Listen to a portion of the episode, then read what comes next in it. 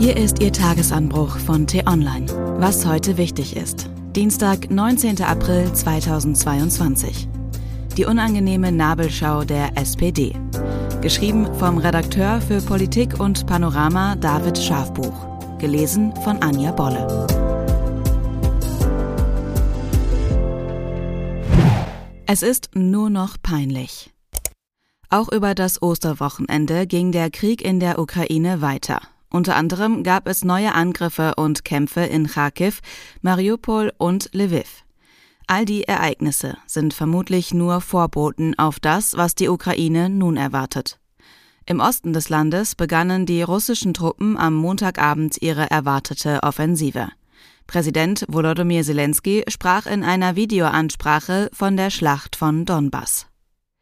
Wer allerdings über das Osterwochenende verfolgt hat, worüber vor allem Politiker der SPD diskutierten, wird eher erstaunt sein. Es hat sich eine nicht enden wollende Nabelschau entwickelt, die der Partei nicht nur peinlich sein sollte, sondern auch Sorgen machen muss. Da war zum Beispiel Sigmar Gabriel, ehemaliger SPD-Chef, Umwelt-, Wirtschafts- und Außenminister. In einem Gastbeitrag für den Spiegel nahm er die Russlandpolitik des ehemaligen Außenministers und heutigen Bundespräsidenten Frank-Walter Steinmeier in Schutz. Dem ukrainischen Botschafter in Deutschland, Andrei Melnik, warf er dagegen vor, er verbreite Verschwörungstheorien. Der Grund? Melnik hatte Steinmeier zuvor kritisiert, er habe seit Jahrzehnten ein Spinnennetz der Kontakte mit Russland geknüpft. Daraufhin entbrannte ein Streit zwischen Gabriel und Melnik auf Twitter. Melniks Wortwahl ist drastischer und emotionaler, als man es von Vertretern seines Fachs kennt. Doch wer sein Handeln verstehen will, muss sich nur für eine Sekunde in seine Situation versetzen. Die Heimat des Botschafters wird seit fast zwei Monaten von Putins Soldaten beschossen, seine Landsleute umgebracht. Das war der peinliche Teil.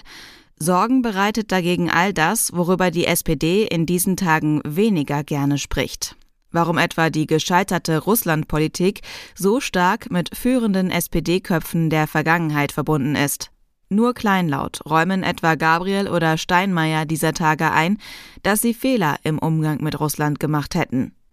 Damit sind sie allerdings immer noch mindestens einen Schritt weiter als Altkanzler Gerhard Schröder.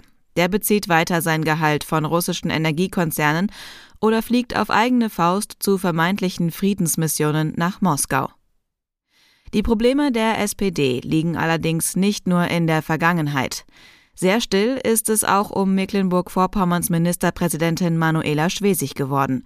Dabei kommen auch durch Recherchen von T-Online immer neue Details über eine Klimastiftung ans Licht, die mit Millionen aus russischen Gasgeschäften finanziert wurde. Mit dem Ziel, die Pipeline Nord Stream 2 trotz US-Sanktionen fertigzustellen. Bleibt noch die Frage nach der Rolle von Bundeskanzler Olaf Scholz dass Deutschland am Freitag überraschend mitteilte, die Militärhilfen für Partnerländer wie die Ukraine aufzustocken, ist grundsätzlich ein richtiger Schritt. Es wäre aber auch wünschenswert, dass der Kanzler dabei endlich für mehr Tempo sorgt. Wenn Deutschland seine russischen Energieimporte nicht kurzfristig einstellen kann, sollte zumindest die Regierung gemeinsam mit der Rüstungsindustrie die Waffenlieferungen deutlich intensivieren. Zur Ehrenrettung der SPD, aber vor allem um die Ukraine im Kampf gegen Putins Offensive mit allen Mitteln zu unterstützen.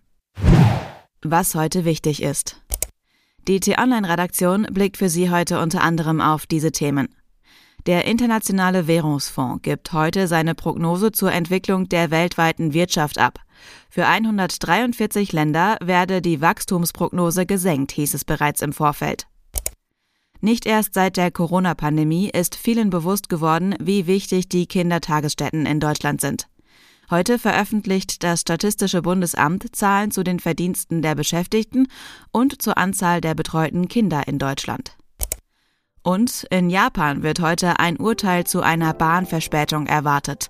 Als ein Zug eine Minute zu spät am Ziel ankam, wurde dem Zugführer diese eine Minute vom Lohn abgezogen. Das war der T-Online-Tagesanbruch vom 19. April 2022. Produziert vom Online-Radio- und Podcast-Anbieter Detektor FM. Wenn Sie uns bei Apple Podcasts hören, lassen Sie uns gerne eine Bewertung da. Vielen Dank. Ich wünsche Ihnen einen frohen Tag. Ihr Florian Harms.